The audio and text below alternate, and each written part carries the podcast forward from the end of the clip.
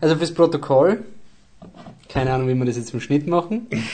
ähm, bevor wir weiterschreiten, nur damit wir unsere Fans wissen, was wir da auf uns nehmen. Wir haben den dritten Kaffee Intus. Wir haben uns jetzt endlich was bestellt zum Essen. Oh, wir sitzen seit drei Stunden da.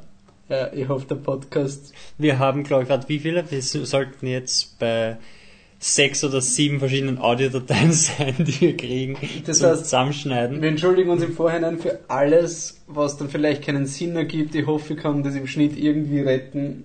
Wir haben aber auch herausgefunden, dass wir nicht gescheit zählen können und damit unsere Video, unsere Audios nicht so gut. Kickstarter, Flip the. Truck Studio. Die 2,60 Euro vom Kaffee sind ja drauf. 13 Euro für die Pizza jetzt. Also wir haben ein Kickstarter-Budget von 15 Euro derzeit. Ja, ja, ja. Ja, geh mal los, geh mal los. Okay. Äh, es ist der zehnte Podcast, oder? Zweistelliger Podcast. Äh, Oh, ursuper, gell? Ursuper. Und deswegen ist es auch ein ganz verrückter Podcast. Na doch, es ist verrückt. Also, Es ist so verrückt. Und Äh, wir haben ein Gewinnspiel. kommt. Komm. Ja, also Ja, live Fans genau, also, 10. also zum Jubiläum 10. belohnt. Jubiläumsverrückter Podcast. Wir haben ein Gewinnspiel, Auslosung live im Nachhinein. Wir haben Mistaken for Strangers, danach gibt's die Expendables 3, dann kommt ähm, Susanne oder Susanne, das, das sagt euch der Michi. Wir sind die Neuen, eine lustige deutsche Komödie, Diplomatie, Guardians of the Galaxy, der neue Marvel-Film, dann gibt's Lucy mit Scarlett Johansson und im Social-Segment gibt's Under the Skin. Ich bin Wolfgang Steiger und ich bin hier mit dem gesamten Team, nämlich dem Michael Leitner. Michael äh, Leitner sagt noch Hallo. Hallo. Und dem Patrick Kramer. Hallo. Und dann würde ich sagen, legen wir los.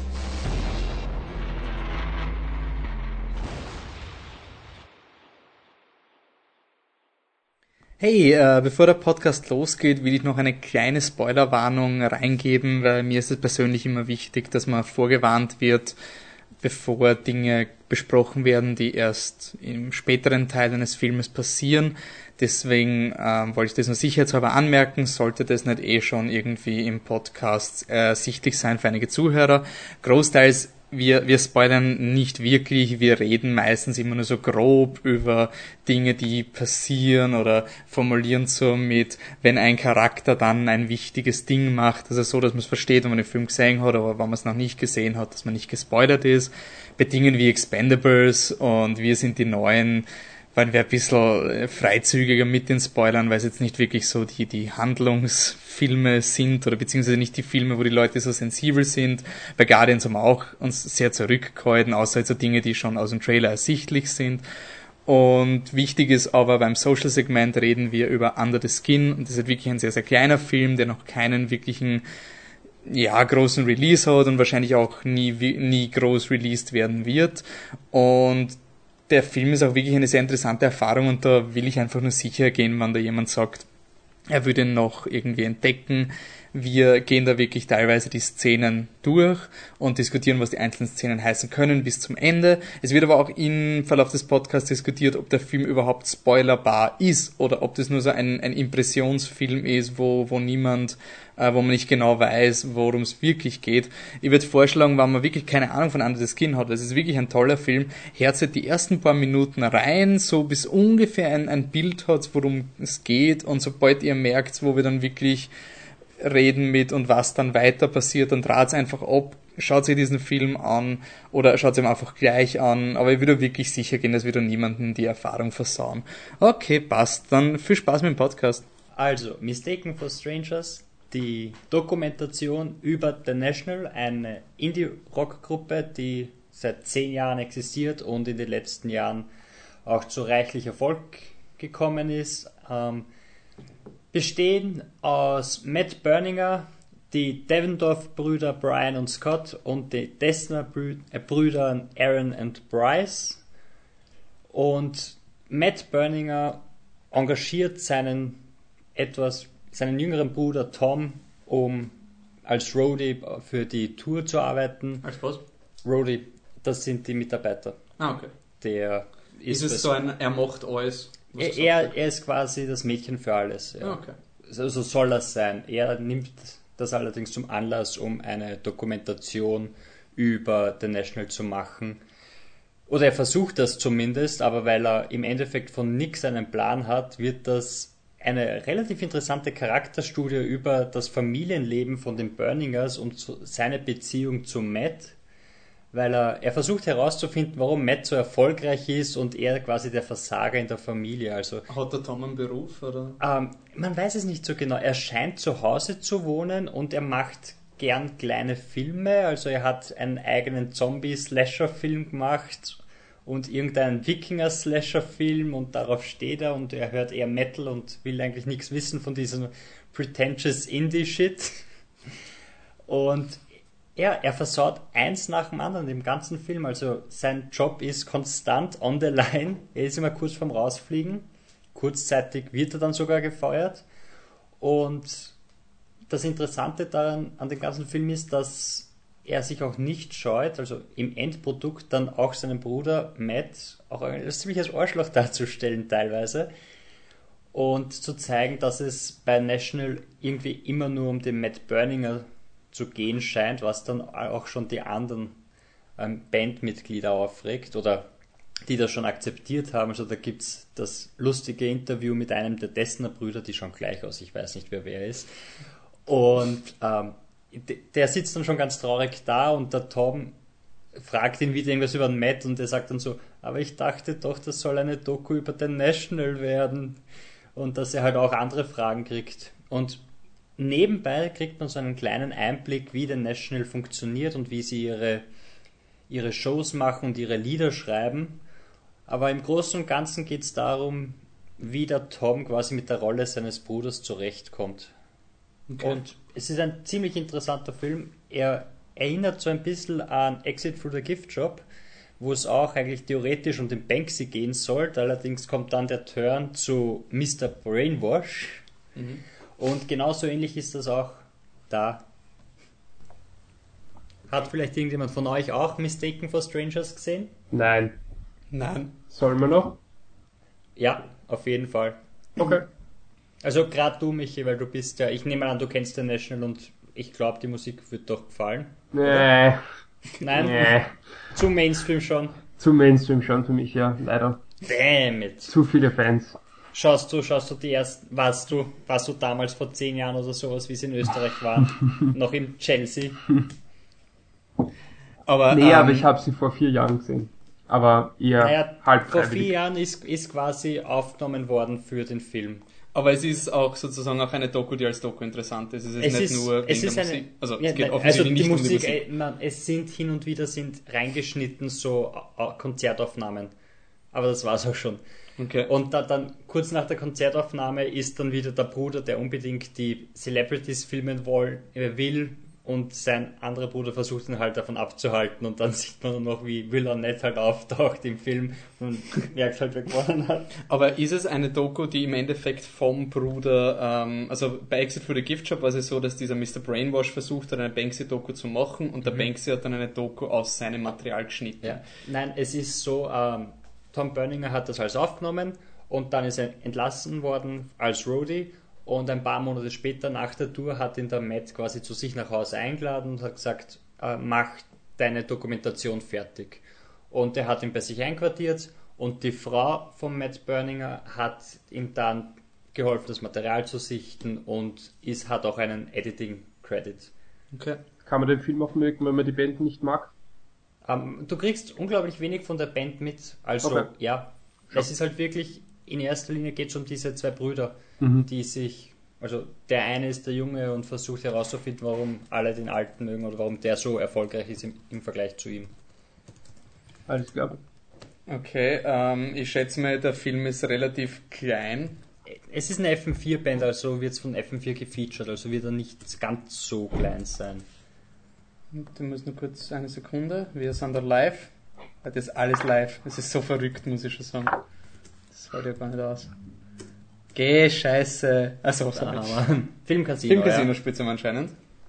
Also, ja, nicht so. Also, Film muss man wahrscheinlich aufsuchen. Wahrscheinlich außerhalb von Wien ist es noch schwieriger. Aber ja. ja. Dann. Aber ins Filmcasino gehen für weiß nicht, 75 Minuten, was er dauert, ist absolut kein Problem. Ja. Ein Unterstützt Film, das Filmcasino, Leute. Es ist spitze. Ein Film, den es wahrscheinlich nicht im Filmcasino spielt. Den habe ich gesehen. Nämlich Expendables 3. Ist auch wieder typisch, oder? So, alle schauen irgendwelche Kunstfilme, der Kramer schaut sich irgendein Bandding an und der Wolf ist ja das einzige Expendables 3. Ähm, Sehr schneller Themenwechsel. Ja, ich finde, es passt ja, wir sind ja verrückt genug, dass wir das machen. Sobald wir rein und raus bei Expendables sind. Ist also, was ist Expendables? 2010 hat Sylvester Stallone ähm, eine, ja, man nennt es mittlerweile Geriatrie-Action-Genre. Also diese ganzen ehemaligen Actionstars aus den 70ern, 80ern, 90ern haben sich wieder vereint in einem Actionfilm. 2010 die Expendables. Hat dann eine Fortsetzung gekriegt, 2012 die Expendables 2. Kreativerweise heißt der neueste Film die Expendables 3 ähm, ist jetzt im Kino. Worum geht's? Ähm, ähm, Sylvester Stallone spielt den Barney Ross und der Jason Statham spielt den Lee Christmas. Das sind die zwei Hauptdarsteller und die haben ein Team, die heißen die Expendables. Die werden immer angeheuert, wenn, also es sind so wie das A-Team, die werden angeheuert, wenn der Job zu dreckig ist für die Offiziellen. Ähm, der Film beginnt, dass sie den Doc, gespielt von Wesley Snipes, befreien von irgendeinem generisch stereotypischen Diktatorlager im Nahen Osten wahrscheinlich. Ich weiß es nicht, es war halt wirklich so vage genug, dass du nicht weißt, worum es geht. Dann kommt der Sylvester Stallone drauf, scheiße, es gibt einen neuen Bösewicht, nämlich den Stonebanks, gespielt von Mel Gibson. Das ist nämlich ganz, ganz schlimm, weil das ist ein Ex-Expendable. Und hm. das ist voll dramatisch, weil der ist ein Gründungsmitglied von den Expendables. Dun, dun, dun. Wir haben ihn zwar noch nicht, bis jetzt vorher noch nicht erwähnt, aber anscheinend ist er urwichtig und es ist urdramatisch. Und deswegen musste Sylvester Stallone den Typen besiegen. Also aber Mel Gibson kommt nicht Team vor in den ersten zwei Teilen, oder?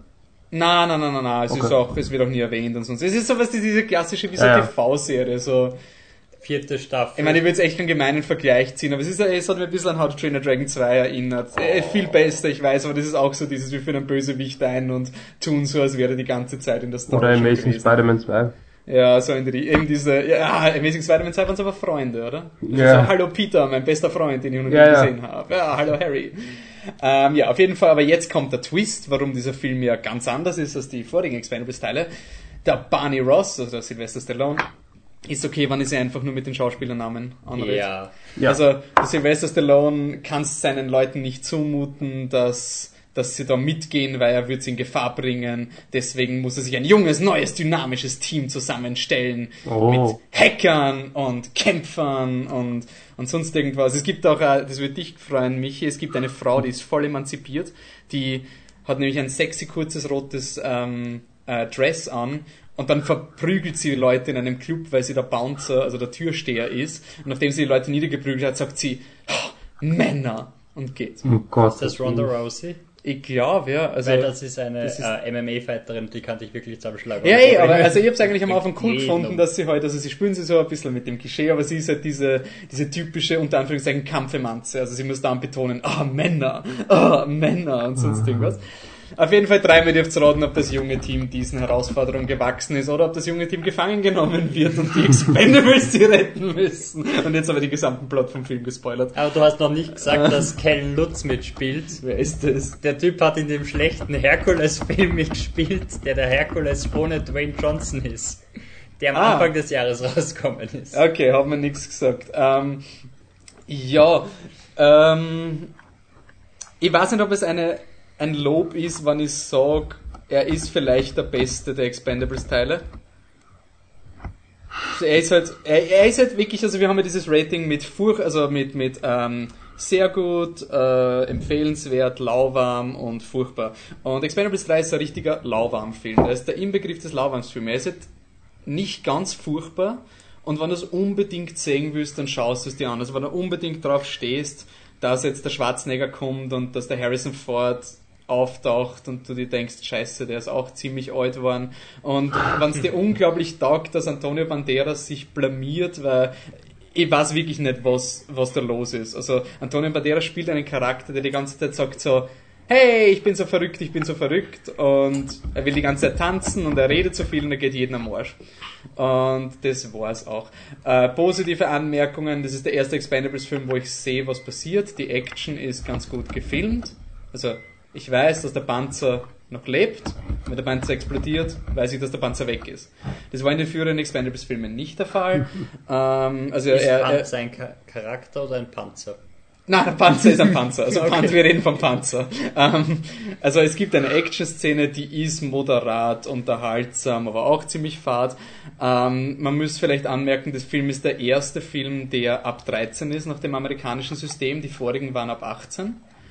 Ähm, was, was ich anmerken will, weil wir nachher über Lucy reden, reden werden. Und ich finde, es gibt wirklich mittlerweile in der bei den Blockbustern so dieses ab 13 ist mittlerweile eigentlich saubrutal und du zeigst kein Blut. Also du kannst einfach Soldaten niedermähen, aber es spritzt halt kein Blut. Und Expendables hat sich halt immer gebrüstet mit diesem 80er Jahre gewalttätig und deswegen sind sie ab 18 und sind für harte Männer sozusagen. Und du hast aber nie einen Unterschied gemerkt. Also du würdest zwischen Expendables 1 und 3 keinen Unterschied in der Gewalt merken, wann dir das unbedingt taugt ich würde es nur anmerken, weil es halt wirklich wichtig ist, weil mir das bei Lucy sehr positiv aufgefallen ist, wie da mit dem umgangen wird. Und ich würde sagen, das war's mit Expendables, weil mehr, ich habe ja schon genug gesagt.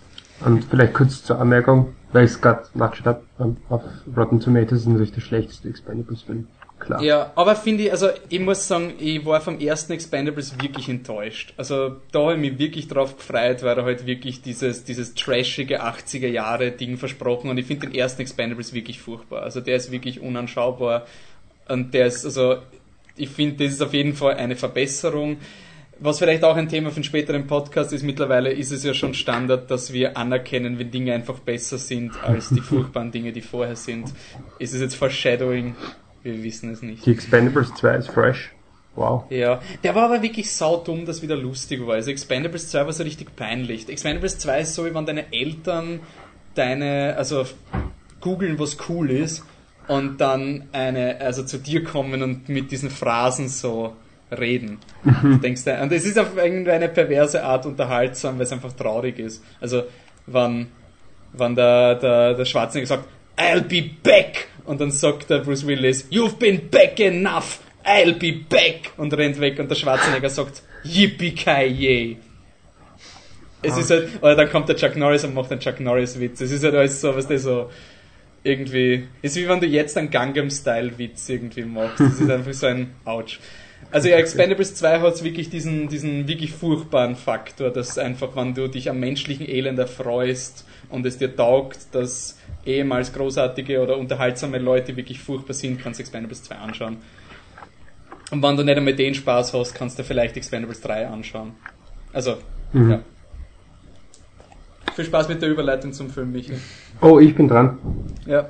Naja, es gibt einen Frauencharakter, der heißt allerdings Luna und nicht Susanne. ich würde sagen Maklios, oder? Lass mal durchgehen. Also, ähm, Susanne ist ein Film von, ein französischer Film von Cartel Kilevere, glaube ich. Super, kriegst ein ähm, Danke, es ist ihr zweiter Langfilm. Ich habe feindlicherweise den ersten jetzt nicht bei der Hand, ähm, aber ich glaube, er ist auch nicht äh, besonders bekannt. Sie hat davor drei Kurzfilme gemacht. Hat es zu einem, äh, zu einem Wikipedia-Eintrag geschafft, also kann sie nicht ganz arg unbekannt sein. Äh, in Susanne geht's um, Entschuldigung. Ähm, in Susanne geht's um die Titelfigur. Das, äh, die wird gespielt von Sarah Forestier. Auch da wiederum, sorry für mein Französisch. Und im Endeffekt ist es ihre Lebensgeschichte erzählt in Fragmenten. Also es beginnt damit, dass ihre Mutter äh, zu Beginn des Films stirbt. Also sie wird von äh, schon als junges Mädchen halt nur von ihrem Vater großgezogen, gemeinsam mit ihrer Schwester. Das ist die Maria, äh, wird gespielt von Adele Haer. Ähm, ihr Vater ist Nicolas und äh, der Schauspieler heißt François Domien. Und werde ich noch zu einem einzigen französischen Namen kommen, Gott sei Dank. Und äh, ihre Lebensgeschichte ist relativ äh, turbulent, also sie wird mit 17 schwanger und bekommt einen Sohn und die Beziehung zu ihrem Vater und zu ihrer Schwester hält trotzdem eigentlich diesem Druck stand. Also die beiden stehen immer hinter ihr, sind viel souveränere Menschen als sie. Und dann kommt es aber auch noch zu einer Beziehung mit Julien, der wird gespielt von Paul Hamy. Und äh, der ist ein Krimineller im Prinzip und führt sie dann, im Endeffekt führt sie diese Beziehung auch hinter Gittern. Sie verliert das Sorgerecht an ihrem Sohn. Also es läuft wirklich alles im Endeffekt den Bach hinab und es ist eigentlich nie im Film zweifelt man wirklich daran. Also es gibt nicht, es gibt schon so Momente, die so äh, ja, implizieren, dass es eventuell bergauf gehen könnte, aber im Prinzip ist es ein langer Weg bergab und du weißt es eigentlich von Anfang an. Du merkst es. Das ist jetzt, sag ich mal, nicht übertrieben originell oder großartig, äh, was ich an dem Film extrem mag oder mochte, ist die, also die Struktur vom Film, wie schon gesagt habe, die ist wirklich in Fragmenten. Das heißt, du hast äh, den Anfang, äh, wo ihm die Mutter stirbt und dann kommt einfach mal ein, ein längerer Zeitsprung und hoppala, sie ist schwanger oder ähm, aber es sind nicht nur so oberflächliche Dinge wie äh, ja, die hat jetzt einen neuen Freund oder äh, ist schwanger, hat einen Sohn, was auch immer, oder sie sitzt im Gefängnis. Äh, es sind auch die Beziehungen zwischen den, also vor allem zwischen den drei Hauptcharakteren, also die beiden Schwestern und dem Vater, die sich äh, da immer wieder mit diesen Zeitsprüngen eigentlich total verändern. Also du hast wirklich oft, äh, ohne dass es etabliert wird, ist es zusammen plötzlich äh, so ein bisschen eine, naja, wie ich sagen, Versagerin, aber so ein bisschen das Sorgenkind in der Familie. Und das wird eigentlich, ohne dass es groß erklärt wird, wird diese Szene dann eigentlich schon hineingeschmissen. Und es funktioniert überraschend gut weil äh, zum einen, denke ich, die Schauspieler extrem gut sind und vor allem auch die Chemie zwischen ihnen extrem gut ist. Also es ist wirklich das Gefühl, ähm, du schaust dieser Familie halt beim Leben zu, also auch wenn du eben nicht so extrem viel weißt, ist es ein sehr intimes Gefühl. Äh, ich habe aber trotzdem auch äh, so ein bisschen meine Probleme mit dem Film, nämlich jetzt davon zurückhalten, dass ich ihn wirklich extrem toll finde, obwohl ich ihn schon empfehlenswert finde.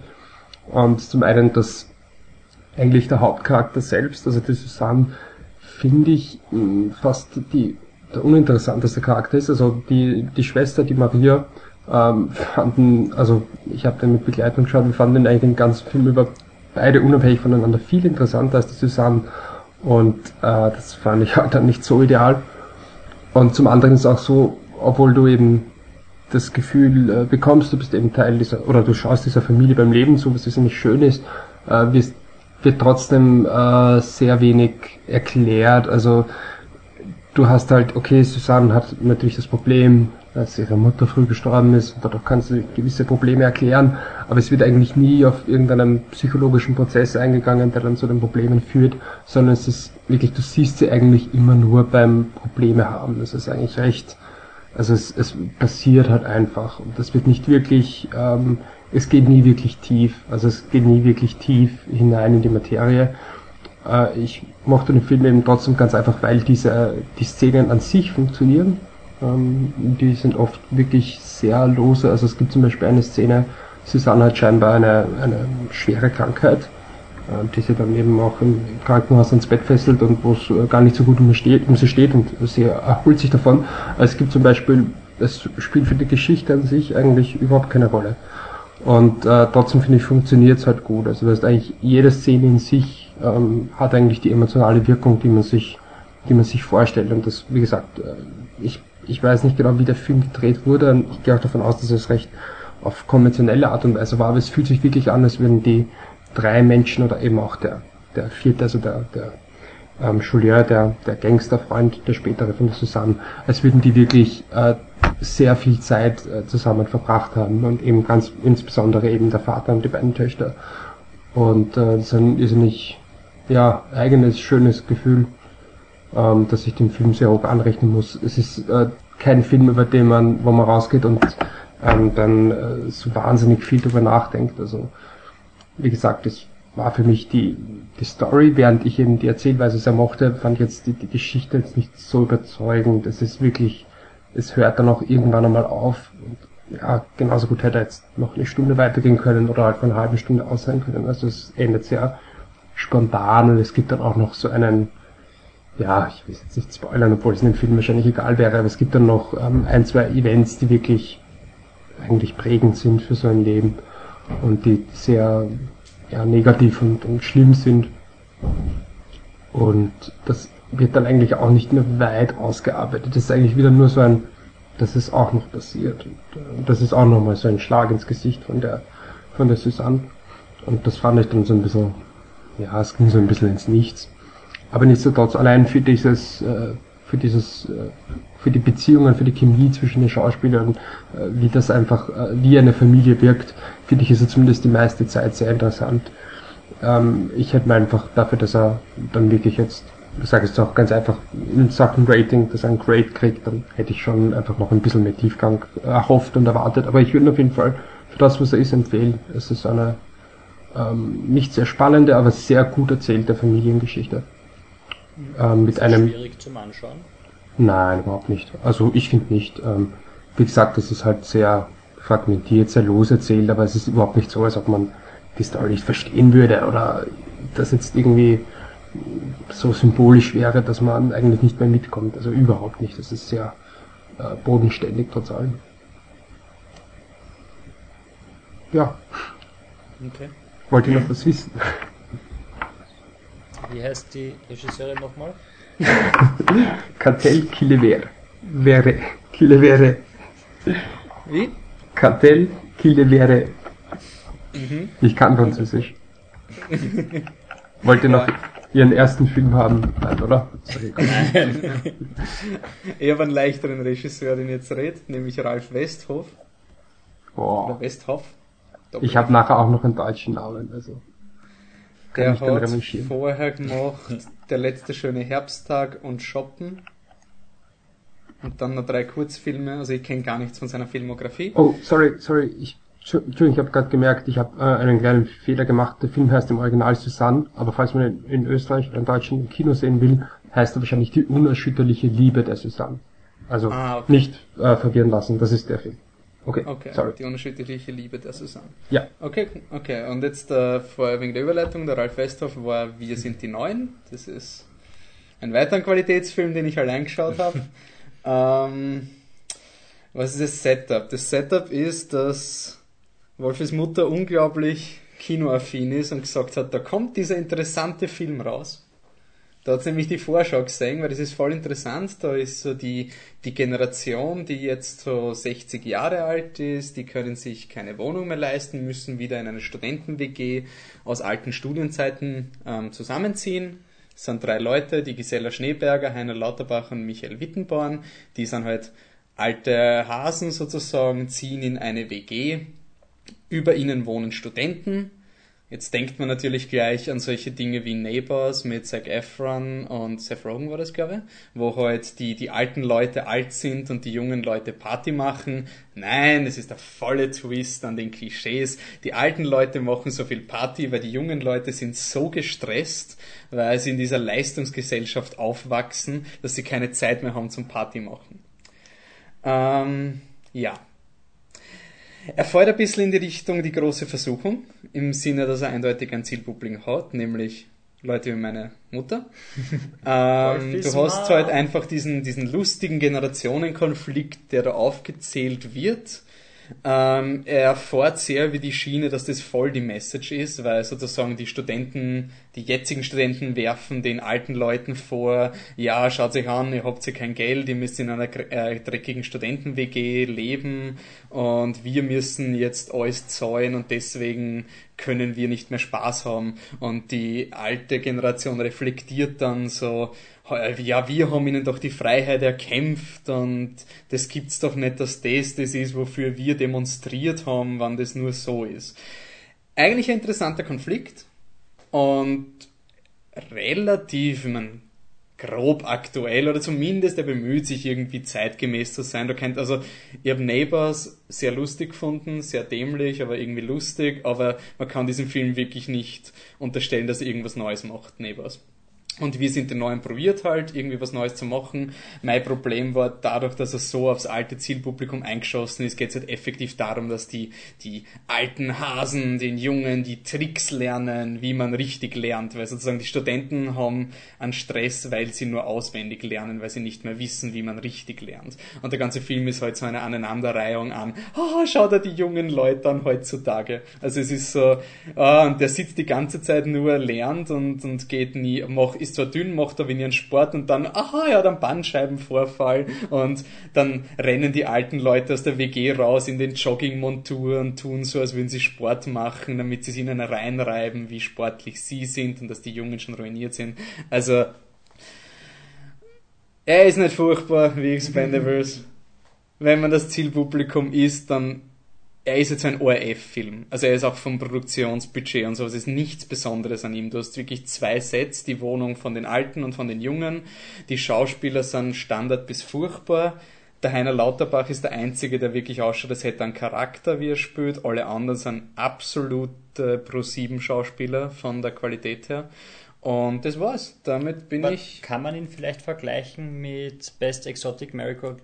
Den habe ich leider nicht gesehen. Okay. Aber der soll ja besser sein, oder? Es, es soll nicht so schlecht sein, aber das ist ja auch dieses alte Menschen finden das junge Leben im Stil oder finden wieder ein Wie gesagt, ich hätte ich hätt, ich hätt das voll okay gefunden. Ich, ich mag auch zum Schluss die Idee halt, dass ich bin generell sehr für diese Kooperationsideen, dass sie dann zum Schluss zusammenarbeiten und man kann immer noch was von den Alten lernen und sonst was. Aber es ist halt so von oben herab auf die auf die junge Generation, dass die Alten wirklich im Grunde gar nichts von den Jungen lernen. Das halt ich, ich habe den Film nicht gesehen, aber ich glaube, Best Exotic Das heißt, du stehst auf Team-Ups. Ich stehe auf Team-Ups, aber die kommen erst später, weil vorher, man braucht nämlich viel Diplomatie, um einen Team-Up zu initiieren. Was gehört, Michi? So, ganz locker, ohne dass wir jetzt irgendeinen Schnitt drin gehabt hätten oder sonst irgendeine Weise, fasse ich als Resümee zusammen. Es hätte etwas mehr Diplomatie gebraucht. Und damit, Mic Drop, I'm out.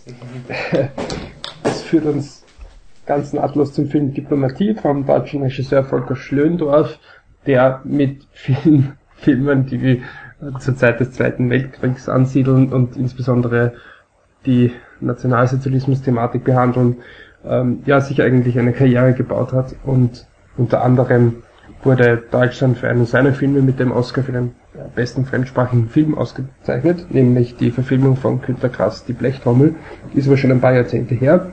Volker Schlendorf macht immer noch Filme und beschert uns jetzt eine Verfilmung des äh, Theaterstücks Diplomatie, dessen Autorin ich euch dann noch nachreiche. Äh, die Story ist jene, ähm, es ist also ein, wiederum ein realistisches Setting und es ähm, spielt in den letzten Tagen des Zweiten Weltkriegs und man weiß bereits, auch, also alle Beteiligten wissen bereits, dass die, äh, dass der Krieg also für die Nationalsozialisten äh, nicht positiv enden wird.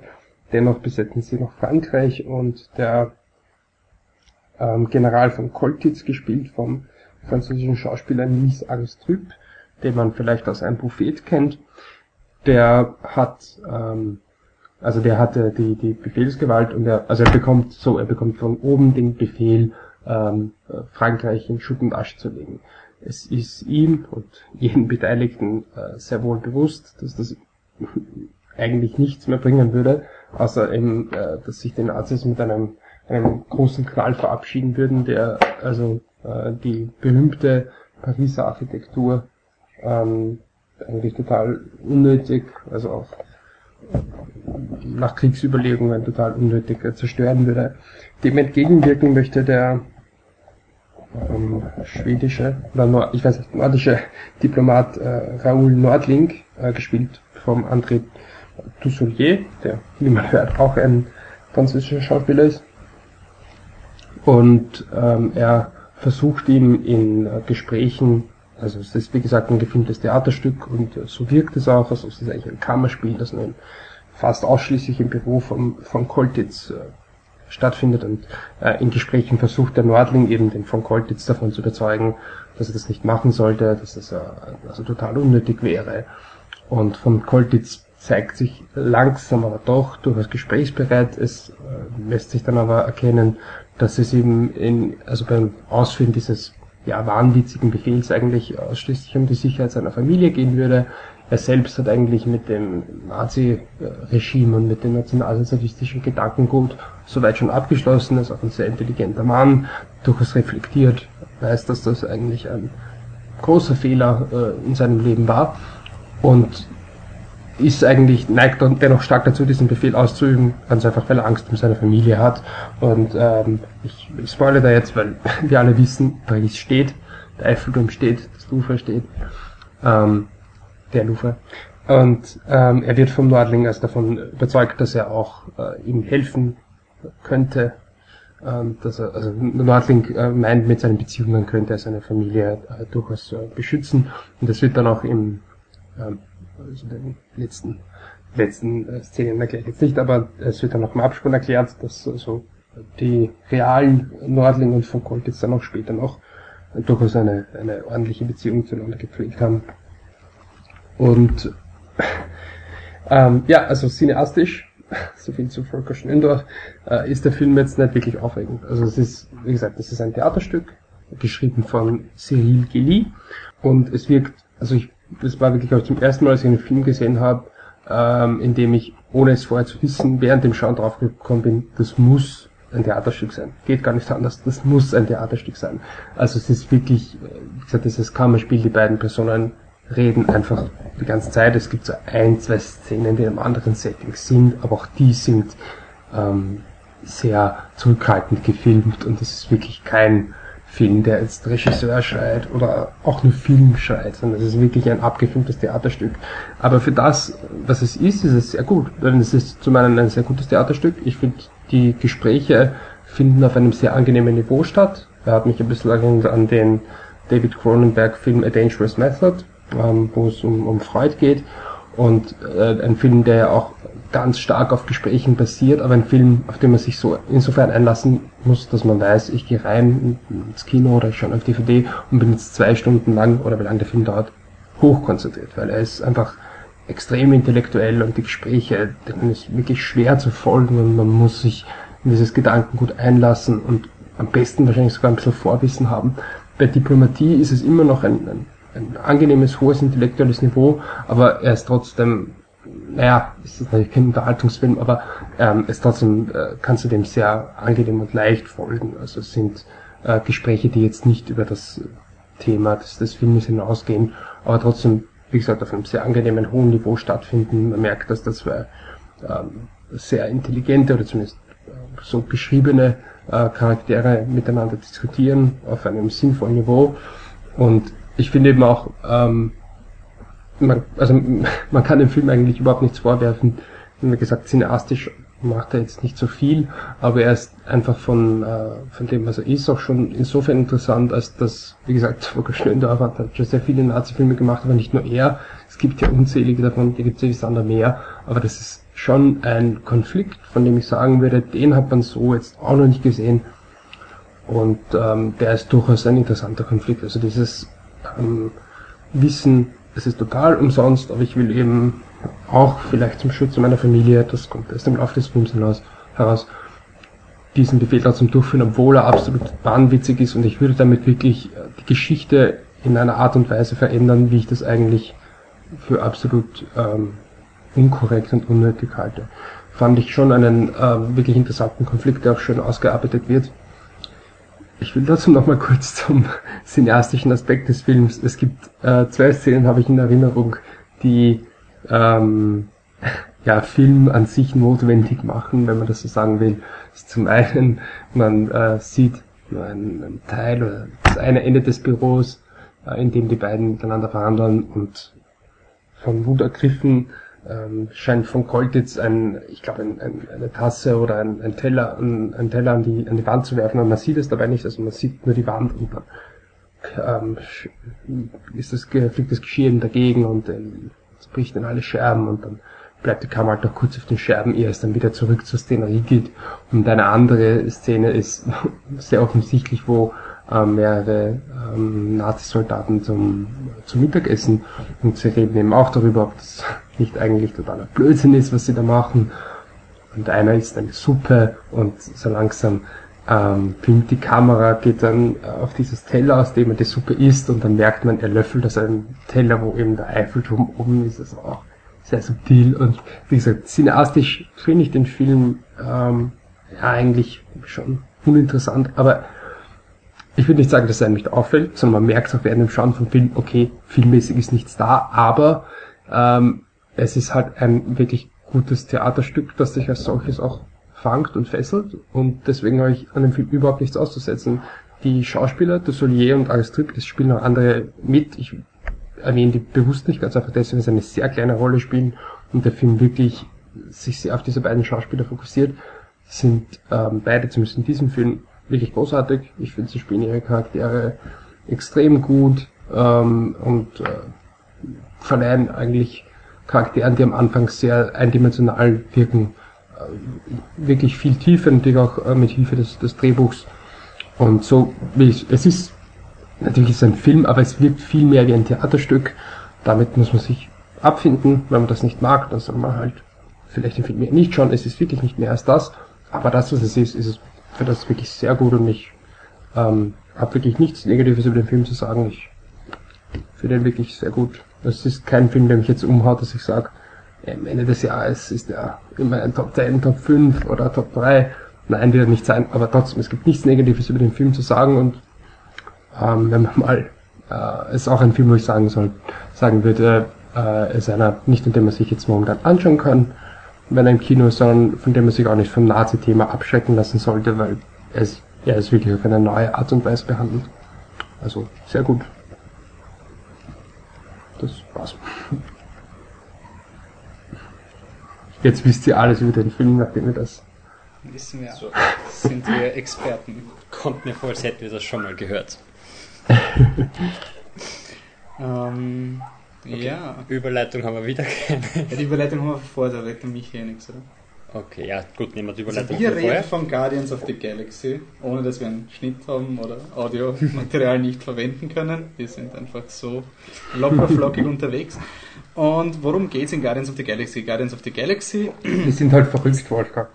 Ah, wir sind extrem verrückt. Und weil der Film so verrückt ist, haben wir beschlossen, ähm, eine lesen. Zusammenfassung von uns kann dem einfach nicht gerecht werden. Deswegen lese ich jetzt einfach Die offizielle die Synopsis. des offizielle. Synopsis, die wir bekommen haben. Kurzinhalt. Der Pilot und intergalaktische Vagabund Peter Quill, gespielt von Chris Pratt, als Star-Lord bekannt und immer auf der Suche nach kostbaren Relikten, gerät durch einen dummen Zufall zwischen die Fronten eines, Klammer, Welt, Bindestrich, Klammer zu, allumfassenden, eines weltallumfassenden Allumfassenden. Konfliktes, war jetzt check es erst, ähm, bei seinem letzten Beutezug stiehlt er, ohne es zu ahnen, eine mysteriöse Superwaffe, auf die offensichtlich das ganze Universum scharf ist, und macht sich damit nicht nur zum neuen Lieblingsfeind des gewieften Schurken Ronan, gespielt von Lee Pace, denn denn wer immer diese Waffe besitzt, ist in der Lage, den gesamten Kosmos zu unterwerfen. Auf seiner wilden Flucht verbündet sich Quill notgedrungen mit einem bunt zusammengewürfelten Haufen Außenseiter. Dem waffenschwingenden Waschbären Rocket Raccoon, dem intelligenten Baummenschen Groot, der ebenso rätselhaften wie tödlichen Gamora, Klammer Zoe Saldana, und dem raffinierten Drax the Destroyer, Dave Batista. Unter dem Namen Guardians of the Galaxy zieht diese ziemlich spezielle Heldentruppe gemeinsam in den Kampf um das Schicksal des gesamten Universums. Irgendjemand muss den Job ja erledigen. Rufzeichen. Gut, ich finde es ehrlich gesagt gemein, dass sie beim Rocket Raccoon den, den Bradley Cooper und den, beim, beim Baummenschen Groot den Vin Diesel nicht hinzugeschrieben haben, sondern nur die, die Schauspieler, die wirklich gespielt haben, angeführt haben, aber okay. Ja gut, andererseits hätten sie... Ja gut, egal. Okay, ähm, Guardians of the Galaxy, neuester Eintrag, der mittlerweile neunte Marvel-Film. Zehnter, glaube ich, ist der zehnte. Wenn es der zehnte ist, dann ist es beim zehnten Flitter Truck Podcast. Auf jeden Fall. Regisseur ist... Na, Chris, äh, Sean, äh, James Gunn. James Gunn. Das haben wir beim ersten Mal besser gemacht. Ey, hey, was heißt das erste Mal? wir, wir nehmen gerade zum ersten Mal auf. Okay. 3, 4, 5, 6, 7, 8, Acht, 9, neun, 10. Der zehnte Film ist ein zehnter Podcast. Ja, Ja. Als hätten wir es geplant. Also, James Gunn ist der Regisseur und geschrieben wurde der Film auch von James Gunn und ein kleines bisschen von Nicole Perlman. Ich glaube, das ist die erste Frau, die fürs, nein, die zweite, die fürs Marvel Universe ein Drehbuch schreibt, aber laut James Gunn hat sie so gut wie nichts gemacht, also können wir alle beruhigt sein. Ähm, ja, wir sind von verschiedenen Standpunkten her in den Film gekommen. Ich habe mich darauf gefreut. Du warst einfach nur gespannt, weil wir, bevor wir den Film gesehen haben, noch nichts wussten, wie er wird. Also wir haben zum ersten Mal keine ähm, Presseinformationen bekommen, keine 95 ja. Millionen Prozent und so. Also es ist wirklich noch keine Kritiken online Ja. oder sonst was. War ganz angenehm. Also du bist vom einen Ende, ich vom anderen Ende in den Film Und gegangen Michi, und am Schluss haben wir uns in der Mitte uns getroffen. geholt, ähm, damit er sozusagen. Ja, Genau. du wusstest schon Bescheid, aber ja, wir waren alle drei eigentlich eher enttäuscht von dem Film. Ja gut, ich war enttäuscht, weil ich mir was erwartet habe. Ihr habt ihn für das gesehen, was er Ja, ist. es ist, also ich war, seit ich von Iron Man 3 enttäuscht wurde, ist halt. Ich weiß nicht, ich komme bei, bei, bei, Marvel-Universum mittlerweile vor wie Luke Skywalker. So dieses, jeder sagt mir, das ist eh so wie es ist. Und du siehst noch immer was Gutes. Und alle sagen, nein, Entschuldigung, hast du die letzten paar Filme gesehen? Und dann sagen, na, aber vielleicht, vielleicht schaffen sie es bei Guardians. Vielleicht machen sie da was Originelles. Oder Captain America the Winter Soldier, der könnte vielleicht das Okay. Originelle sein. Und Avengers 2 könnte vielleicht der Originelle sein. Also, der Film war gebrandmarkt als der, der wirklich ganz verrückt ist, der so lustig ist und so viel Spaß macht und sowas werden sie noch nie gesehen haben. Und was wir dann kriegen, ist eine 0815 Space Opera Action Komödie mit einem die, ja, die nicht Ja, gut also ist, die was man- furchtbares, die ein furchtbare Dialoge hat und eine Standard-Story, die jeder hervorgehende Marvel-Film schon hatte mit einem End-Set-Piece, das Wir das haben, wir haben vor zwei Podcasts darüber geredet, wo ich gemeint habe, so, ich glaube, er wird halt wirklich noch unten, also da haben wir nur diese, ähm, diese Sequenz gesehen, wo sie aus dem Gefängnis flüchten, was ja auch die beste vom Film eigentlich Ja. ist. Und da habe ich mir auch halt gedacht, so, ja, da funktioniert es halt noch was Kleines, aber sobald die Guardians aus irgendeinem Grund das Universum retten müssen, kann es eine Fahrt werden. Und es ist wieder der, der Lee Pace, ähm, hat einen Stein und wenn der Er Stein böse, auf den weil er Planeten böse fällt, ist. Dann, dann explodiert der Planet. Und wie alle Marvel-Bösewichte außer Loki hat er kein Charisma, Er hat obwohl nichts es zu Lee tun. Pace ist. Er hat nichts zu tun. Und es tut so weh, weil Lee Pace ist ein lustiger, guter Schauspieler und er ist halt da und er versucht ja wirklich sein Bestes. Also er, er schauspielert ja the shit out of Ja, the aber er hat, er scenes. nichts er hat zu tun. nichts zum tun. Also, es, es ist, es ist nicht so, zum Beispiel der Lee Pace hat ja auch im Hobbit 2 den Elfenkönig gespielt. Und auch da ist er over the top. Ja, aber da ist er wenigstens lustig. Da ist ja? er wirklich so, dass du sagst, okay, ich bin jetzt nicht so der Fan vom Hobbit 2, aber der Lee Pace ist einfach so, he's in on the joke. Ja. Er ist einfach schon so übertrieben, dass du sagst, okay, ja, wenigstens hat einer Spaß. Und ja, da ist einfach nur schwarz angemalt, ein Pseudo-Darth Vader und er Sein- ist halt böse, weil er böse ist und im Nachhinein kann man sich zusammenreimen, dass er halt böse ist, weil er rechtsaußen Fundamentalist ist und nicht will, dass dieser intergalaktische Krieg zwischen zwei Völkern beendet wird. Ich meine, das wird dem mich jetzt nichts helfen, aber vielleicht kann mir der Grammar da helfen. Ich bin der Meinung, der Film ist die Light-Version von Avengers mit dem Setting von die Chroniken von Riddick. Ja, Also dieses komplett uninspirierte Standarduniversum von zwei unter Anführungszeichen Völkern, die halt, die einen haben blaue Haut und die anderen schauen aus wie Menschen. Überraschenderweise werden die, die wie Menschen ausschauen, auch attackiert. Überraschenderweise schaut der Planet auch aus wie die Erde.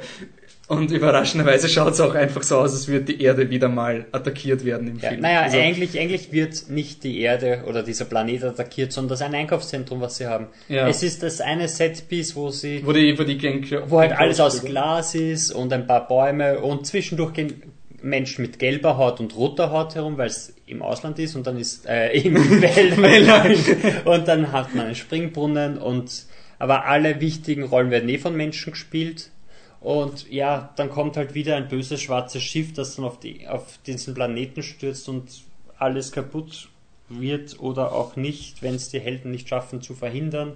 Und du hast eine silberne Kugel, die das, die die Macht ist. Also es ist eine andere silberne Kugel im Gegensatz zum blau leuchtenden Würfel aus Avengers, Und dem roten- und dem roten roten, rot-schwarzen Quader aus äh, Thor, aber es ist genau dasselbe.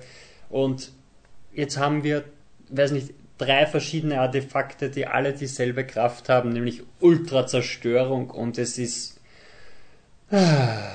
es, mag, es ist weder originell noch sonst irgendwas. Es ist dieses in die Kamera zwinkern, schau wie verrückt und schau wie lustig wir sind und Was wir haben die Charaktere, die, die immer erwähnen, wie komisch und verrückt das ist, ohne dass es irgendwie interessant was mich oder lustig ist. aufregt, weil du hast dieses Universum, du wüsst ja eigentlich, ich meine, ich weiß nicht, was Marvel plant, aber ich schätze mal, wann dieser Thanos, dieser Oberbösewicht, der von Josh Brolin gespielt wird. Und total unnötig in diesem Film ist. Ja, eh, Lass uns mal erwähnen, dass er vorkommt und nichts zu tun hat. Er sitzt auf einem goldenen, fliegenden Thron, na, er ist golden auf einem Steinthron. der schwebt im Weltall und einfach nur lächelt und böse schaut, ohne Grund. Und dann sagt er, bring mir das die Waffe, die alles zerstören kann und ich zerstöre was für dich. Und dann Nein, kommt später der Ronin drauf, dass er ihn gar nicht dafür braucht, weil Thanos ist anscheinend unnötig in der Welt. Aber was ich mir halt denke, ist, sie wollen doch, ich, ich gehe davon aus, dass wenn der Thanos dieser böse un, Bösewicht im Marvel-Universum ist, dass du ihm eine gewisse Gravitas auch geben willst. Also dass du, also zumindest die Fans oder die Leute, die sich voll in dieses Marvel-Universum reinsteigen, dass Thanos, der ist Business. Thanos, wenn der auftaucht, theoretisch, das ist nur von der Idee. Ja.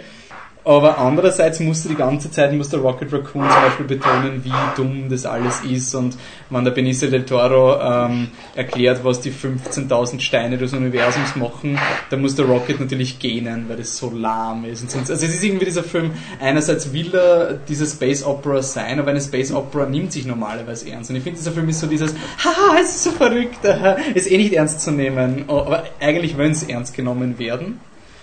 Und jeder Ja. hat die dramatische Geschichte, aber gleichzeitig ist alles lustig. Ja, es ist. Bei jeder, bei jeder emotionalen Szene, aus jeder emotionalen Szene machen sie einen Gag draus, so, jetzt sind wir voll emotional. Nein, nicht, haha, lol. Und am Schluss sollen wir alle voll emotional sein. Ja, vor allem, vor allem alle Regeln, die irgendwie eingeführt werden, wird mir selber wieder gebrochen. Also im Ja. Finale mit diesem, oh, greift den bösen leuchtenden Stein nicht an. Es, sind, es ist halt richtig schlechtes Drehbuchwriting, also so wirklich mit.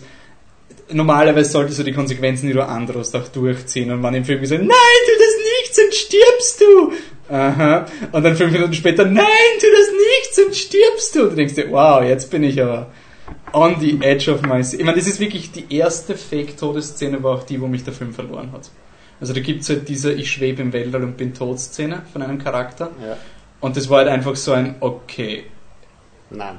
es, es war, also ich, ich, ich, ich weiß wirklich nicht, ähm, der Film wird als Komödie vermarktet, aber ich habe ihn wirklich nicht lustig gefunden. Also nicht lustig genug. Ja, das ist, das ist Ja. der, das, der größte Vorwurf, den man dem Film, also einer der großen Vorwürfe, den man machen muss, ist, er ist aber nicht lustig. Er hat ein paar lustige Sprüche. Also wenn, wenn der Drax davon redet, dass er das Metaphor nicht über seinen Kopf schießt, Ja, also weil der- er der fängt Drax- ja los, dann ist es lustig. Der Drax kennt keine Sinnbilder und deswegen versteht er nicht, wenn jemand Allegorien... Ich meine, Ja. da hat er zwei gute Szenen, die lustig sind und auch, ich meine, so furchtbar wie die Szene ist, wenn der Groot 80 Menschen auf einmal umbringt und das lustig findet, dann lacht man halt auf, weil man halt nicht damit rechnet. Ja, aber es ist halt auch Obwohl man dieses drüber ultra widersprüchlich. Also ich meine, das ist ja typisch Marvel, es sind diese ultra widersprüchlichen Drehbücher. Einerseits wird der Groot inszeniert als dieser lebensfrohe Baum, der was total schockiert ist, wenn sein kleines hässliches Monster umgebracht wird. Andererseits hat der Groot kein Problem, die 10.000 Gegner niederzumähen und dabei zu grinsen. Also es ist ja dieses, Ja. oh, es ist voll romantisch, weil er schätzt das Leben so wert, aber andererseits, nein, nicht wirklich. Er macht eine Unterscheidung zwischen zwei Arten von Ja, Leben. und er hat Und- auch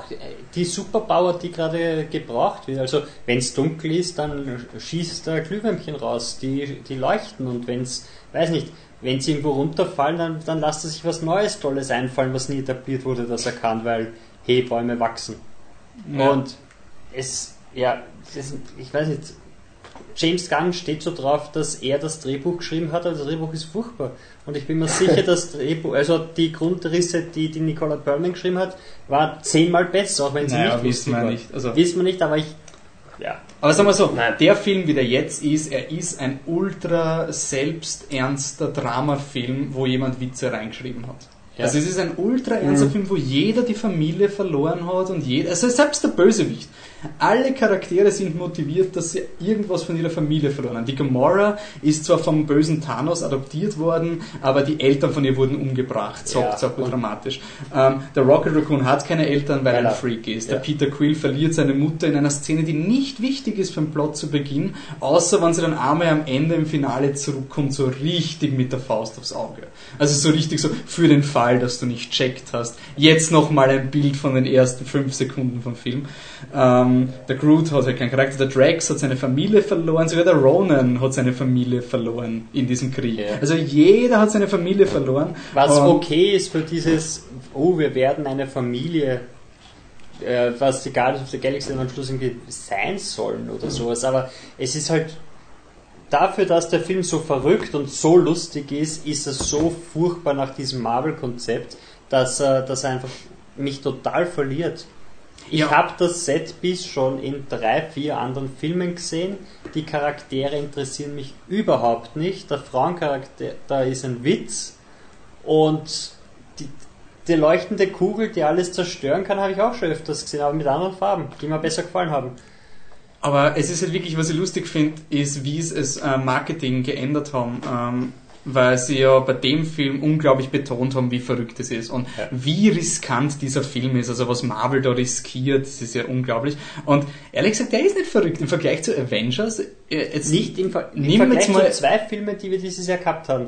Er ist nicht so lustig wie Edge of Tomorrow und er ist nicht so verrückt wie äh, Dawn of the Planet of the Apes. Das sind Filme, die einerseits lustiger und andererseits ein viel schwierigeres Konzept zu verkaufen haben und beide sind um einiges besser. Oder Comic-Beispiele. X-Men Days of Future Past. Ich meine, das war ein Gamble. Du hast so viele Schauspieler bezahlt, die sau teuer sind für Ja, klar, einen Zeitreiseplot in über zwei Zeitlinien, wo es um irgendwie 70er Jahre Conspiracy geht mit Robotern in der Zukunft.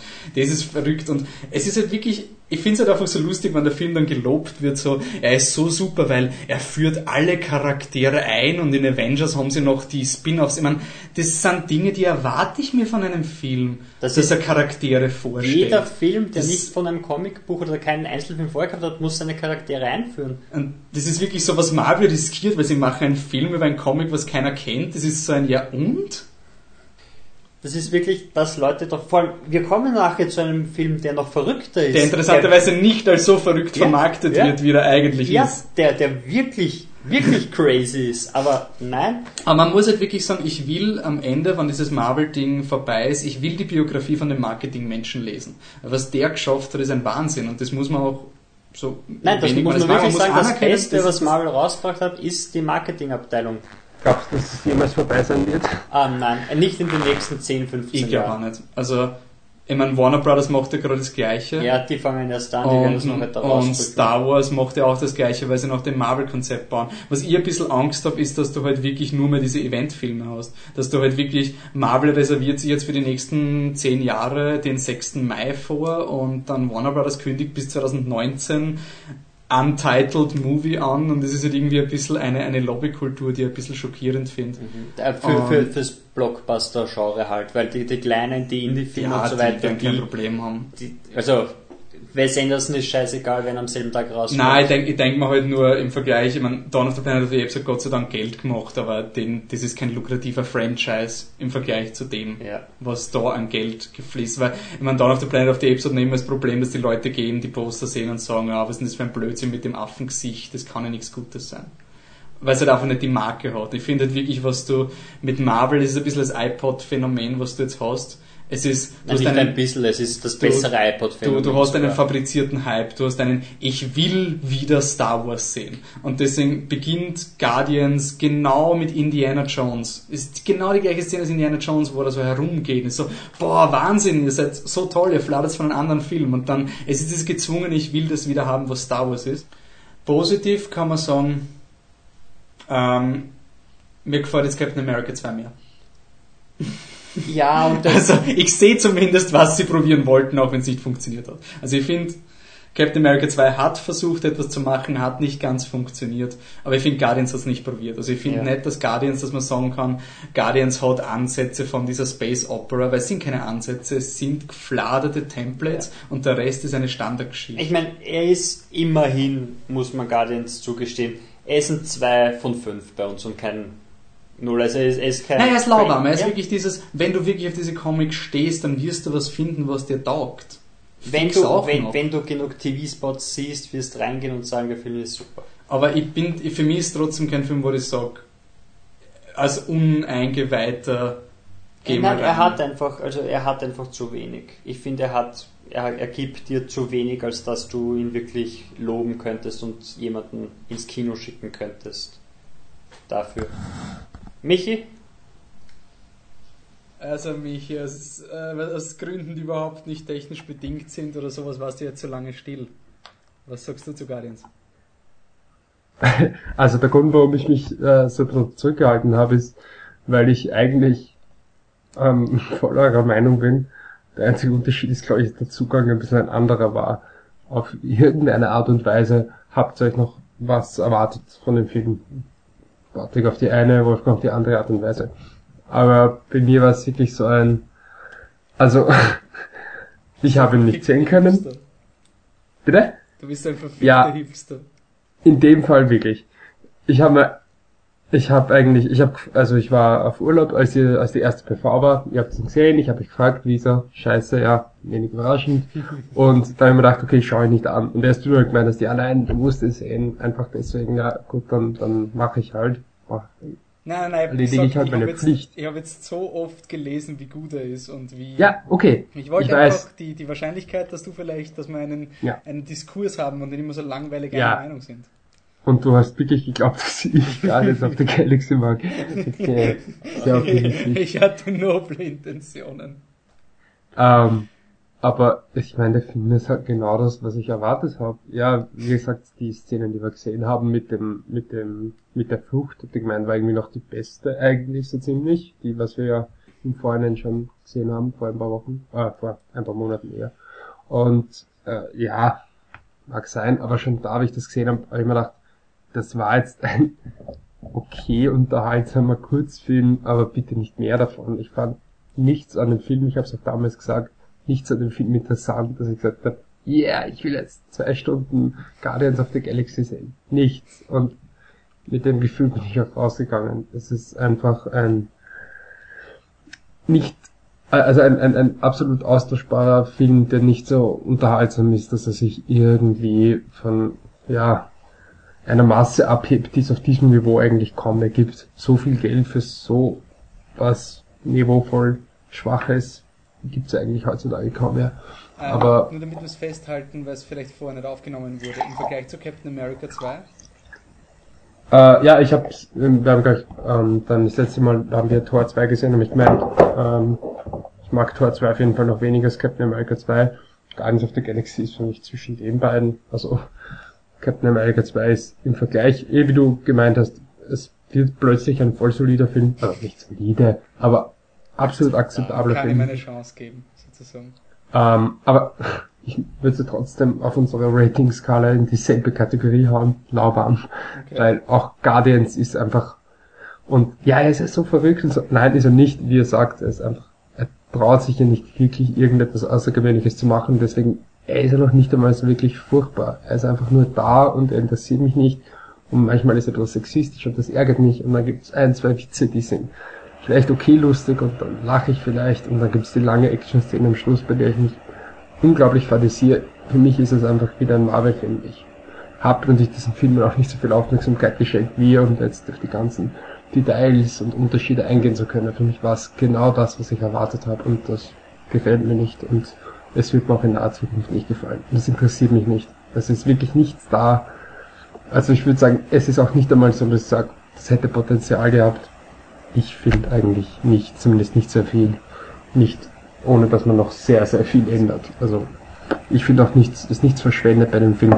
Er ist der Fanservice, der er ist. Also Fanservice auf eine neue Art und Weise eigentlich ein, ein Kult oder ein, ein, ein Hype-Service. Ähm, weil es ist ja kein, geht ja nicht um Guardians of the Galaxy Fans, es geht ja um die Marvel oder Avengers Fans, die halt sich auf diese Filme aus irgendeinem Grund hypen. Und genau die spricht man damit an. Die werden ihre Freude damit haben, wie wir vielleicht schon besprochen haben. Äh, Das Faszinierende an dem Marketing, zumindest habe ich das so empfunden, ist ja auch gar nicht, dass es den Fans gefällt.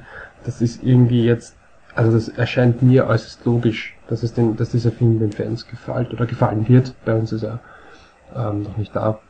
Aber warum ihn die Kritiker so in den Himmel loben, wow, also Okay, wir machen weiter. Der Michi ist jetzt weg. Das haben wir eh schon am Anfang angekündigt. Ähm, er hat, glaube ich, noch über das Marketing geredet. Ja, Ich glaube, ich glaub, mit Guardians sind wir fertig. Ich glaube, Guardians haben wir abgeschlossen. Ähm, Wir sollten noch sagen, falls ihr anderer Meinung seid Ja, oder genau. sonst irgendwas, schreibt uns wirklich eine E-Mail oder schreibt was in die Comments. Wir würden wirklich interessieren, was ihr von dem Film haltet, wieso ihr ihn gut findet Oder nicht. oder Aber nicht gut findet. Es ist wirklich, ich bin kein Fan von diesem, ah, what's your favorite movie? Let me know in the comment section. Aber Hyper Ja. Guardians ist, ist wir Es sind anscheinend auf einer. Mhm. einsamen Insel der Meinungen und ich würde wirklich gern wissen, was, was Leute, die den Podcast hören, einfach denken. Ob, ob wir komplett verfehlt haben oder sonst was. Also contact at flipthetruck.com oder einfach auf der Seite oder auf Facebook. Ja. Also Niki, schreib uns eine Mail. Ja. Bitte. Wir anmerken, uns hat ja Planet aufgefallen, uns hat Edge of Tomorrow gefallen, uns hat X-Men Days of Future Past gefallen. Also es ist nicht so, dass wir alles scheiße finden. Und was uns auch gefällt, ist Lucy. Genau, Lucy. Da habe ich mir einen Zettel zusammengeschrieben. Ähm, nein, ist der Nein, falsche hast du Zettel. nicht. Ähm, Da, da, da, da, da, da. Lucy. Actionfilm, äh, französische Produktion. Ähm, teuerste französische Produktion? von dem Studio, was produziert hat. Ja. Das ist irgendwie, ähm, Nein, nur aus von Frankreich. Von französischen Studios okay, ich glaube, Budget ist so 30 Millionen, kann das sein? 50, glaube ich. Ja, das haben wir wieder gerade recherchiert. Auf jeden Fall. Regisseur Luc Besson, den kennen wir von guten Filmen aus den 90ern. Ja, und nicht so guten Filmen jetzt. Ja, 40 Millionen. hat er 40 fast. Minuten. Na, treffen wir uns in der Mitte. Ähm, ja, naja, im Grunde Luc Besson, das fünfte Element, Nikita. Leon. Genau, Leon, der Profi, er hat dann, dann hat er eher so Ideen vorgegeben oder sowas. Ich meine, er hat noch From Paris with Love geschrieben. geschrieben. Und er Ja, hat zum Beispiel. Taken produziert. Ja. Also er ist halt immer, Luc Besson ist, Ist halt dabei. Ah, der hat eine super Überleitung gehabt mit der Zoe Saldana. Der Kolumbianer ist ja von Luc Besson produziert Ah, worden. Dieser Zoe Saldana macht Actionfilme, ja. Actionhelden. Das wurscht. Je, je weniger wir über sie reden, desto besser. Das macht auch Guardians so. Aber wen wir auch aus Marvel kennen, ist Scarlett Johansson. Ja, Die spielt die titelgebende Lucy äh, in Taiwan, beginnt der Film.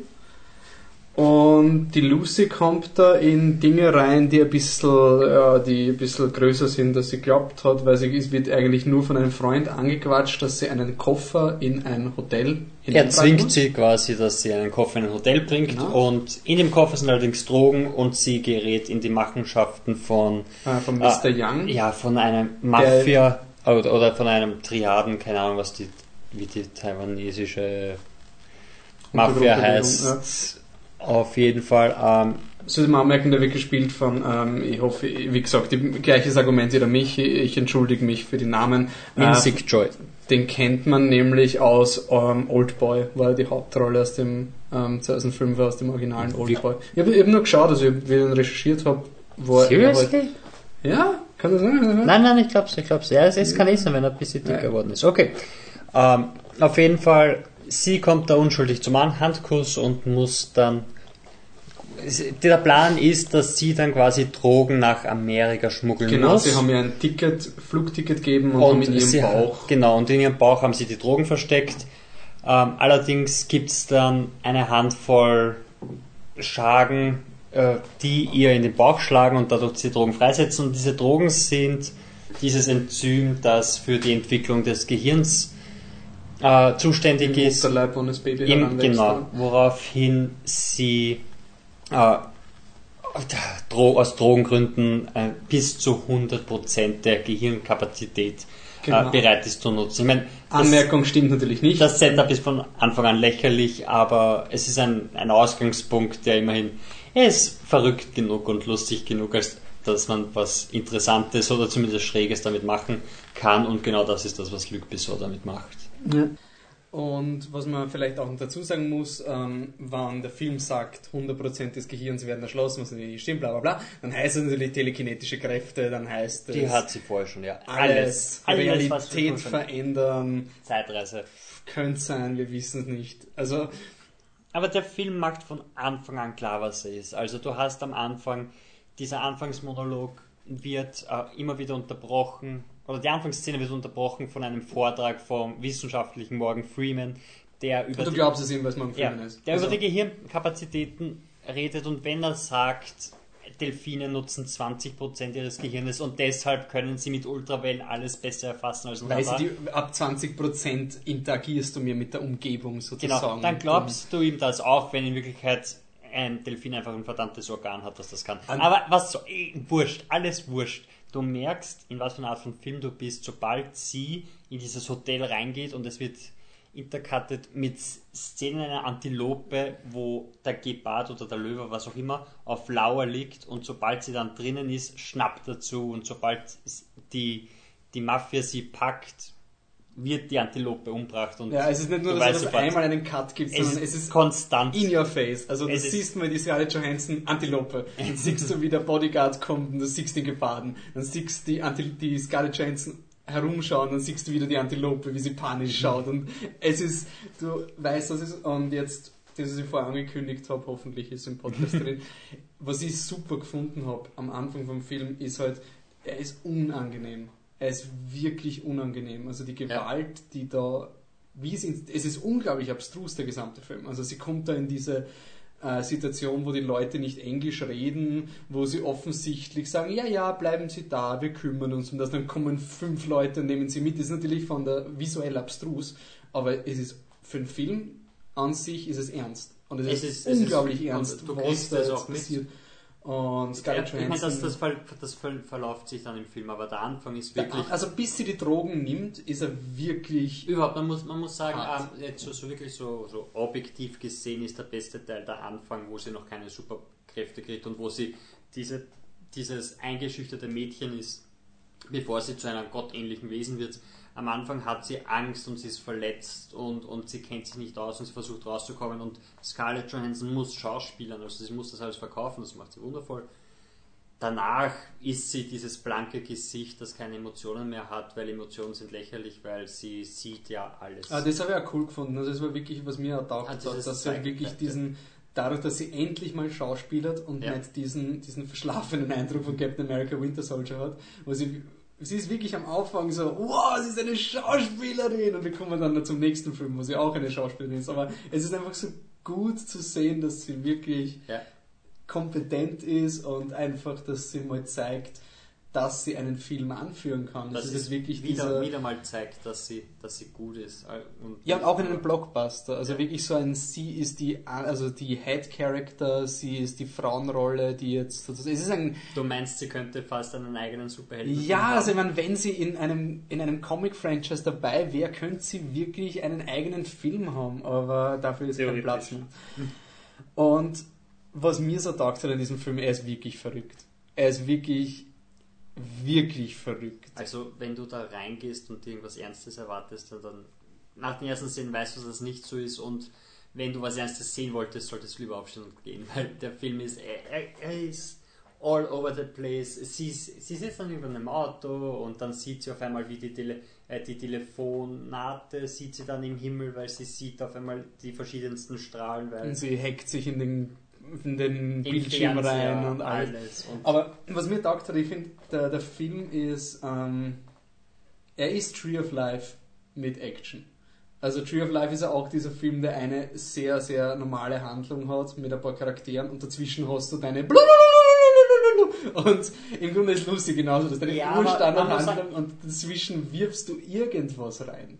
Es ist einfach irgendwas, was Gut, aber dazwischen... Tree of Life zumindest, hat zumindest irgendeine Art von, von Untergrund-Message gehabt, die er, die er auf seine Ich crazy glaube, dass Lucy auch eine hat. Nein, Doch, ich glaube Lucy, ich glaube dieser Typ. Also es ist entweder das Produkt von Luc Besson, also, klickt immer auf random Wikipedia-Artikel und, und schreibt sich raus, was er findet. Er hat, er hat einfach einmal gesehen, dass wir nicht 100% unseres Hirns äh, verwenden und er hat sich gedacht, hey, wäre es nicht cool, was man damit machen könnte. Das war die Grundidee. Aber ich finde es trotzdem, ich finde es trotzdem, also ich würde jetzt den Film nicht als komplett idiotisch abstempeln, weil er hat einfach gute Ideen, hat einfach wirklich einfach nette so Gedanken, die er dazwischen reinpfeffert mit 1 plus 1 ist nicht gleich 2 und sonst irgendwelche Dinge, wo du denkst, ich habe keine Ahnung, was du da meinst, es aber wird wird schon, wird schon stimmen, genauso wie die 10%, was auch immer. Und einfach, dass er so viel Spaß hat, dass er einfach das macht und das macht und dann Er wirft dann einfach mal rein, jetzt ist sie bei 20, jetzt ist sie bei 30, jetzt ist sie bei 40 Prozent und ihre Kräfte immer stärker. Sie,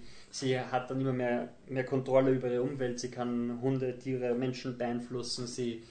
Aber was ich wirklich cool finde an dem Film, es ist nicht, ähm, er, deswegen meine ich, würde er nicht wirklich nur als dumm abstempeln, weil er, er kennt die Konventionen von dem Genre und macht einige Dinge nicht. Er ist nicht dieses, ich habe jetzt Superkräfte und bin ein ganz normaler Mensch, sondern es gibt einfach, sie verliert irgendwie ihre Menschlichkeit, sie macht andere Dinge, sie wird irgendwie gruselig auf eine Art und es ist nicht so dieser, dieser Superhelden Ding, dass sie am Ende vom Film eh gleich ist, ja. sondern die Geschichte ist mit ihr erzählt und es ist wirklich so eine Art 2001-mäßig, es entwickelt sich auf ein neues Stadium hin. Irgendwie, ja. Ähm, es ist ein dummer Film, der allerdings nicht dumm gemacht ist. Das ist, ja. das, das, ist, das ja. ist glaube ich, das, was man davon machen soll. Also er weiß, dass der Film dumm ist, aber er macht ihn nicht so, so einfach so nebenbei 0815 macht man das wie da und da und da, sondern er hat sich überlegt, aber im Endeffekt ist es ein dummer Film, der gut gemacht ist und, und auch mit den Ideen spielt. Also die Grundstory ist einfach so. So watschen ab. Aber so was, ich, auch, was ich dem Film extrem anrechnen haben müssen, ist zum Beispiel, dass so Dinge wie, es gibt keinen Endbosskampf in dem, also es gibt nicht diesen Incredible Hulk-Moment, wo die Anti-Lucy gezüchtet ja. wird Na, oder du, solche du Dinge. Hast, du hast einfach dadurch, dass sie zu diesem Gottwesen wird ähm, und dieser, dieser Triadenboss oder was auch immer sie jagt, ähm, ist keine Spannung da, weil du weißt, ihr wird nichts passieren. Dafür haben sie allerdings dann an ihrer Seite einen Polizisten eingeführt, der dann quasi in die Gefahr kommt, der dann in die mhm. Schusswechsel kommt, der die Gefahr erlebt. Und was man auch noch heraussehen muss, ich weiß nicht, ob wir das jemals gemacht haben, ähm, da gibt es eine Verfolgungsjagd, die so unglaublich gut gemacht ist, eine Autoverfolgungsjagd in der Mitte vom Film, wie ich schon wirklich länger nicht gesehen habe. Das letzte Mal, wo eine Szene mit in einer Autofolge sagt, so gut war, war The Raid 2. Mhm. Aber wirklich unglaublich gut gemacht.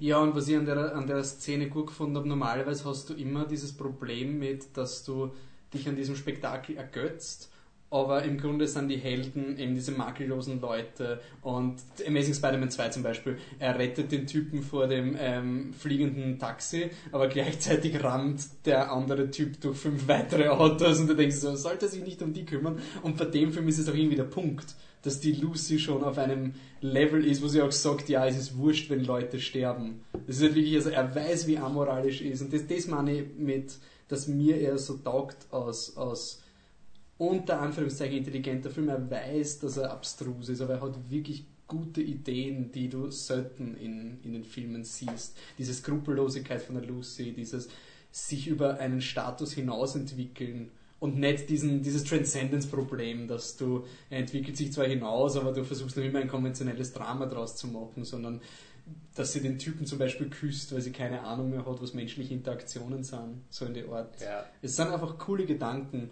die der Film einfach in den Mixer wirft und schaut, was bicken bleibt und und er ist durchgehend unterhaltsam.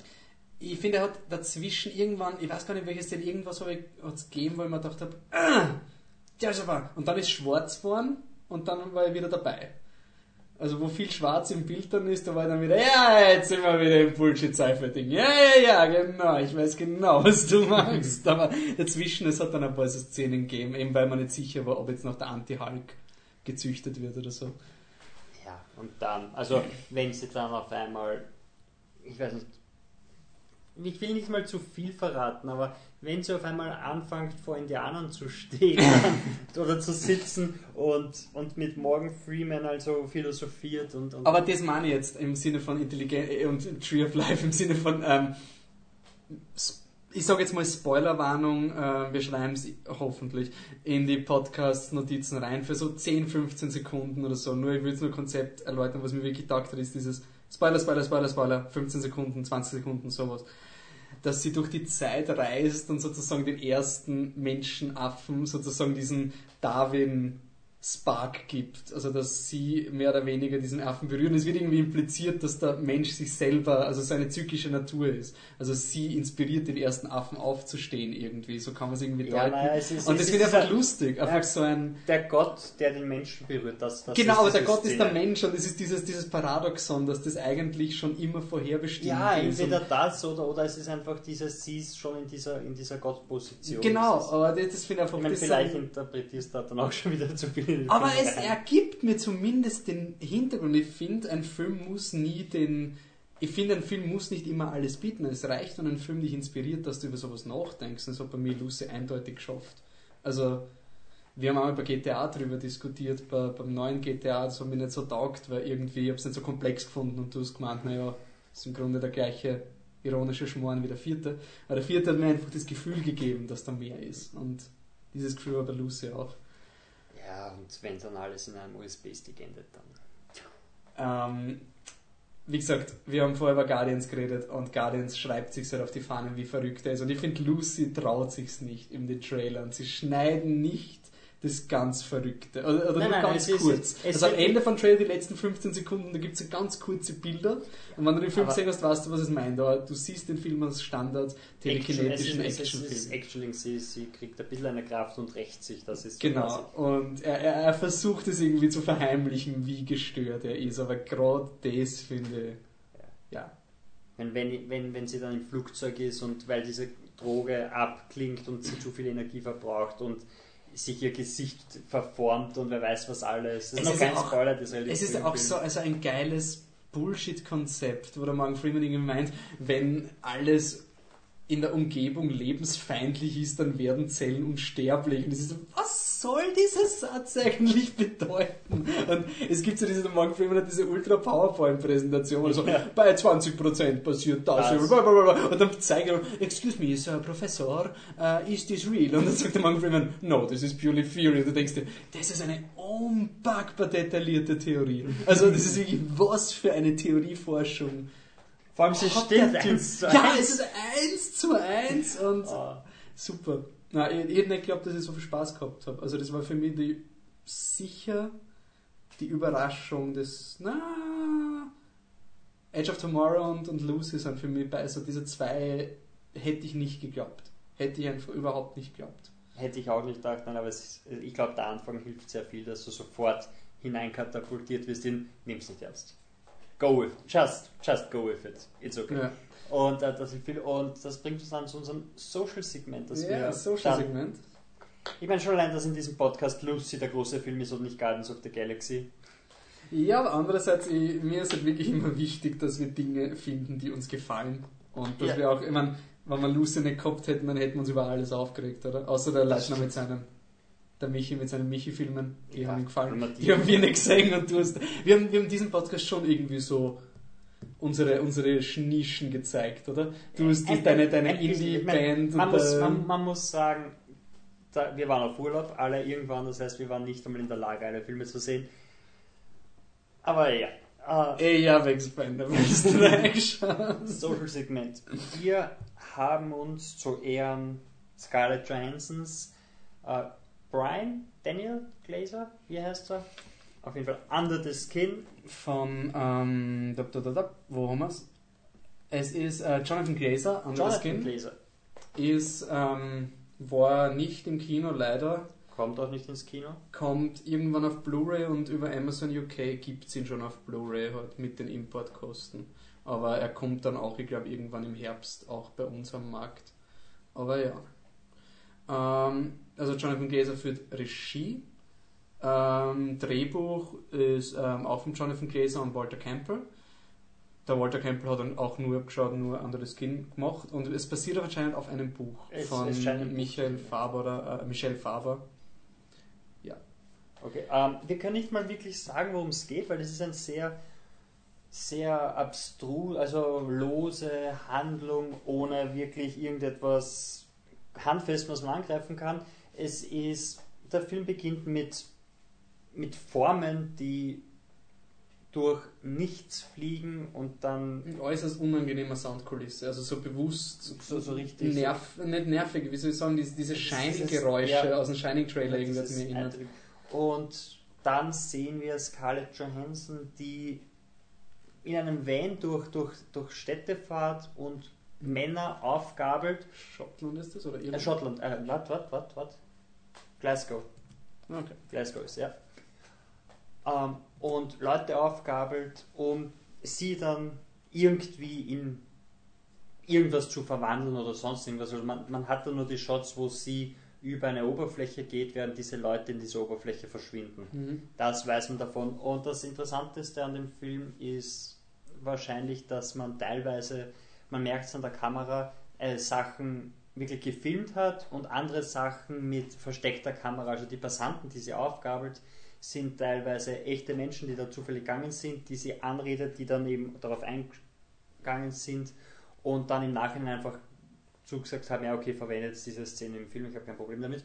Und das, das lässt halt die, die, diese Grenzen wieder zwischen fiktionalem und realem interessant verschwinden, während man Wobei, ich finde schon, man hat gemerkt, wenn sie länger interagiert, dann war es ein Schauspiel. Also es war, es war finde ich, immer schon so. Man hat es einfach an der Kamera gesehen, wann. Man, man, zum Beispiel, es gibt einen Charakter, der, der baggert sie an auf der Autobahn und den trifft sie nachher wieder in einem Club. Und das sind halt so Dinge, die Nein, nein, eindeutig. Wo der Schauspieler ist. Aber es, es hilft dem Film einfach, wenn es dazwischen so ganz normale. Mhm. Ich finde, gerade am Anfang startet er wirklich sehr artsy, was so wirklich. Durchgehen. Also es wir haben, wir haben probiert, ohne Untertitel zu schauen und wir haben dann die Untertitel eingeschalten, weil es war so schwierig. Was zur Hölle reden die da? Ja.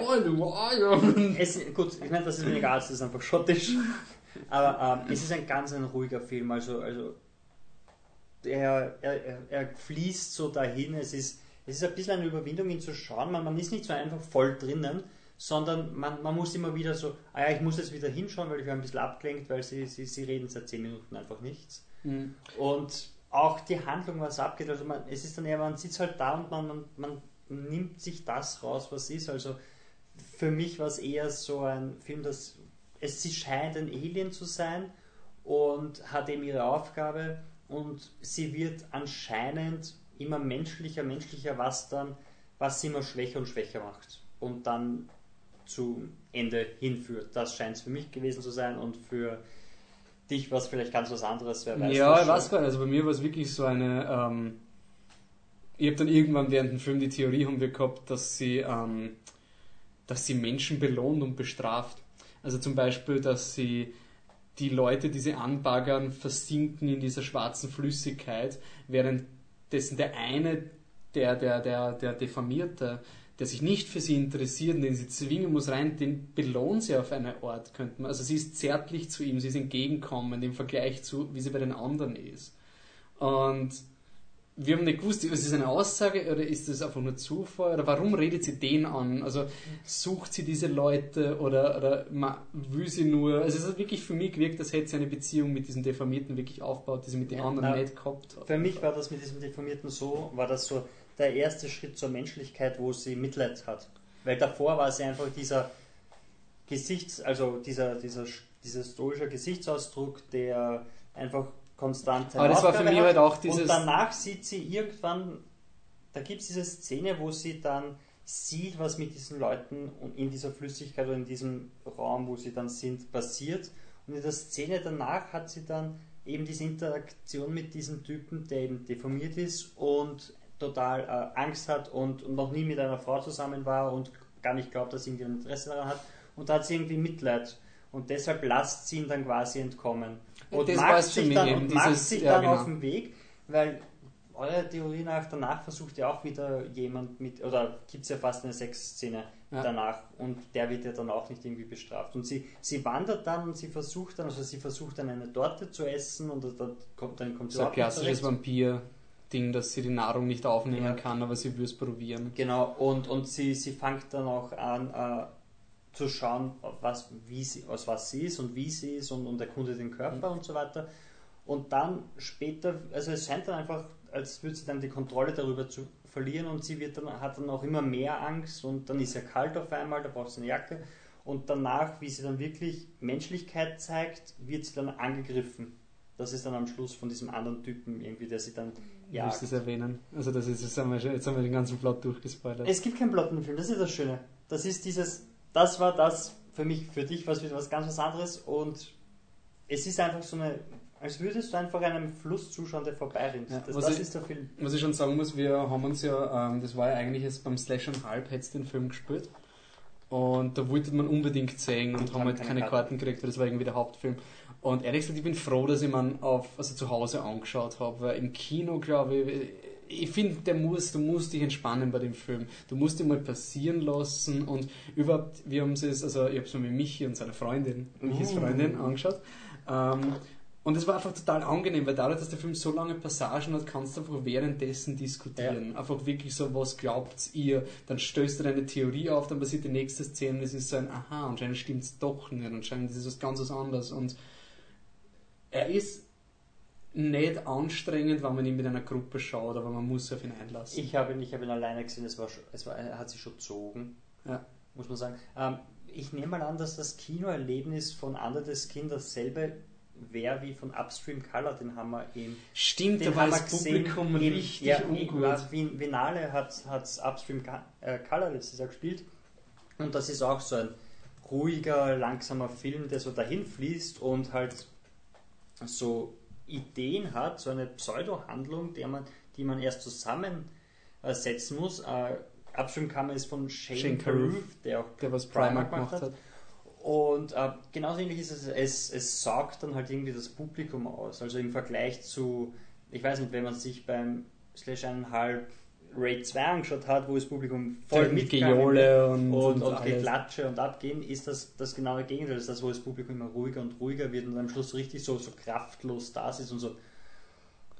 Ja, aber deswegen meine ich, finde, also der Film ist, finde ich, ich glaube Upstream Color ist, ich meine, ich finde den Film generell super Upstream Color und anderes Kino, aber ich glaube Upstream Color macht auch zu Hause mehr Spaß, wenn der Film einfach mal so, also ich habe es halt wirklich angenehm gefunden, weil wir haben die ganze Zeit über den Film geredet und Ja, der Film ist so. vergangen wie nix. Also er hat eine Stunde 50 gedauert und es war dann so ein, wow, wow scheiße, schon ein- eineinhalb Stunden vom Film erledigt und das war, also und man muss auch sagen, die Scarlett Johansson, wer auch immer, ob sie es selber macht oder ob sie ein Manager ist, ein Wahnsinn, welche Projekte sie sich aussucht.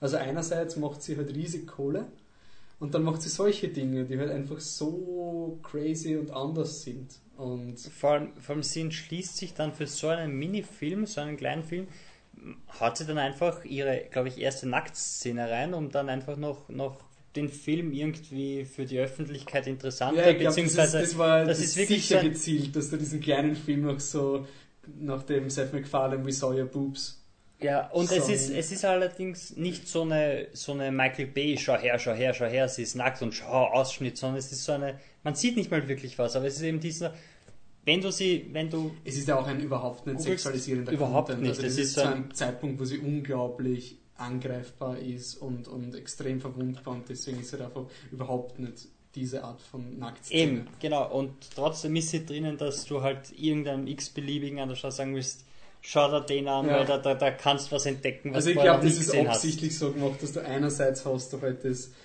dieses ultra ich suche mir irgendwelche experimentellen Filme Publikum und die anderen, oh, es keine Johnson Titten. Und du hast dann dadurch irgendwie plötzlich einen zwei Märkte, die du irgendwie erschließen kannst. Und sei es nur darum, dass der Film deswegen im Gespräch ist. Aber ja, äh, ich finde ihn wirklich cool. Ich finde im Nachhinein auch besser als während dem Schauen. Vor allem das Ende hat für mich dann den Film wirklich noch katapultiert. Aber wir haben, doch, wir haben doch eh gesagt, dass wir spoilern beim Social Segment. Ja, stimmt. Aber ich denke mal, halt, der Film ist wirklich so klein, dass du halt. Und vor allem, es gibt. Ja, ich meine, ja, wir können ja gern spoilern. Es ist nicht unbedingt nötig, weil du vorher gesagt hast, ich habe den ganzen Plot verraten. ja, ist klar. Wir müssen uns irgendwie was ausmachen, dass wir das im Vorhinein immer ankündigen, dass wir spoilern oder sowas. Entschuldigung, aber heute sind wir nicht auf unserer. In unserem A-Game. Naja, man muss sagen, vor dreieinhalb Stunden hätten wir es noch zusammengebracht, aber Ähm, ja, und dann haben wir drei unglaublich verrückte Filme gerade durchgesprochen. Davon waren zwei wirklich verrückt. Der andere hat so getan. Ähm, wir sind jetzt im Social-Segment und für unsere Podcast-Hörer und, und treuen Fans, die werden sich erinnern, dass vielleicht ein Flip the Truck Gewinnspiel ausgeschrieben war für Planet der Affen möchten wir uns erstens mal bedanken bei den Leuten, die hergeschrieben haben, aber besonders bedanken bei den Leuten, die auch die Anleitung gelesen haben, was wir da sozusagen, was die Richtlinien waren. Danke an euch. Ähm, da werden wir jetzt ähm, die Goodie Packages für Planet der Affen live, also wirklich voll live.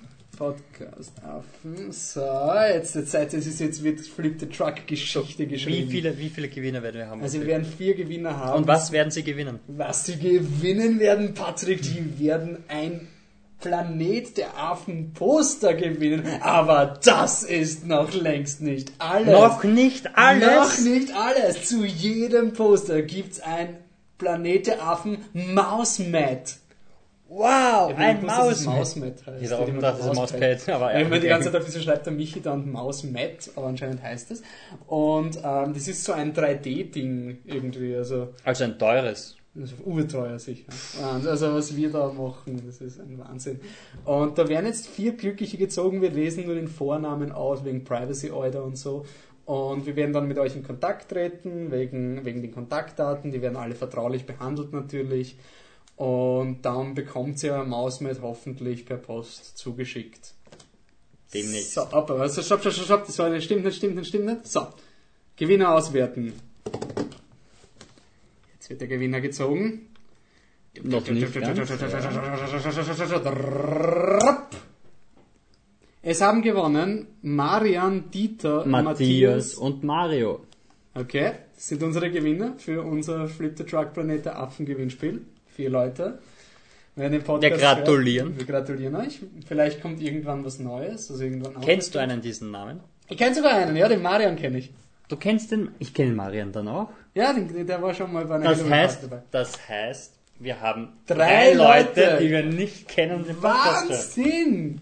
Also vor allem, ich muss mich wirklich bedanken bei den Leuten, weil die haben, ähm, die haben sich zumindest den Post durchgelesen. Mhm. Weil der Post war, ähm, ihr müsst einen schlechten Affenwortwitz schreiben. Also irgendwie, ich, ich habe eine Affinität für diese Post, also irgendein Scheißdreck, so, so Skip-Niveau, könnte Ja. man sagen. Und die meisten, die angeschrieben haben, waren wirklich so, hallo, ich möchte teilnehmen, Name, Adresse, Telefonnummer, sonst irgendwas. Was sagen, ja, es ist echt schön, danke, dass du es durchgehst. Also die drei haben es durchgelesen. Die vier. aber den einen kenne ich auch. Aber die drei, die ich nicht kenne, die haben es auch durchgelesen. Kriegt ein Zucker, euer Paket wird euch zugesendet. Jo, na. Wahnsinn. Also, boah. Wenn nicht alle fünf Minuten das Skype abkackt, dann ist es ja relativ locker, wie man da aufnimmt. Ähm, Gut.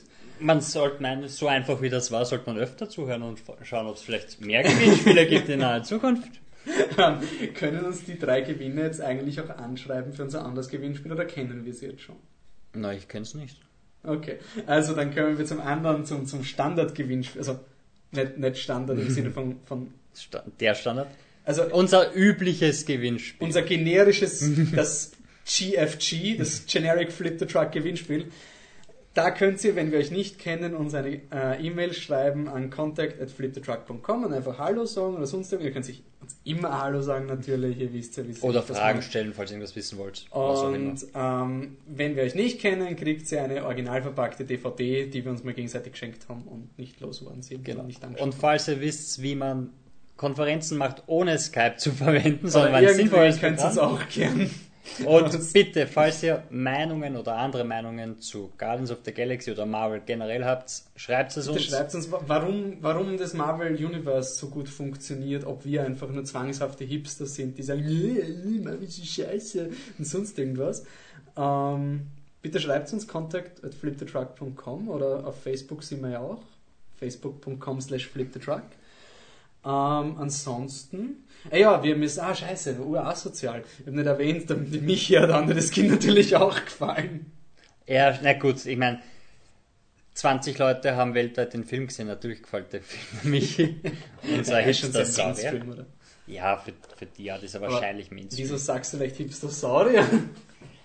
Michi, unser Hipster-Saurier, den könnt ihr finden auf Twitter, at Hipstersaurier. Weil Hipstersaurus oder Hipster-Dino war schon vergeben. Hipster-Dino war schon vergeben. Screw you, Hipster-Dino! Patrick, bist du auch auf Twitter? Huhu, Pizza! Pizza! Ja, ich bin auch auf Twitter zu finden, at Existent Coffee. Und den guten alten Wolfgang findet ihr auch at Twitter. Flip the Truck mit Unterstrichen zwischen den Namen. Warum? Weil der andere schon vergeben ist. So, wir müssen jetzt aufhören, weil die Pizza endlich kommt. Wir haben verdammt viel Hunger. Ich hoffe, ihr hört weiter. Ich hoffe, es hat euch gefallen. Meldet euch. Bis zum nächsten Podcast. Der Michi sagt Ciao, weil er ist nicht da. Er ist nicht also- da. Und nochmal 10 Podcasts. Hashtag. 10 more Podcast. Danke fürs Zuhören. Ciao. Also, Ciao.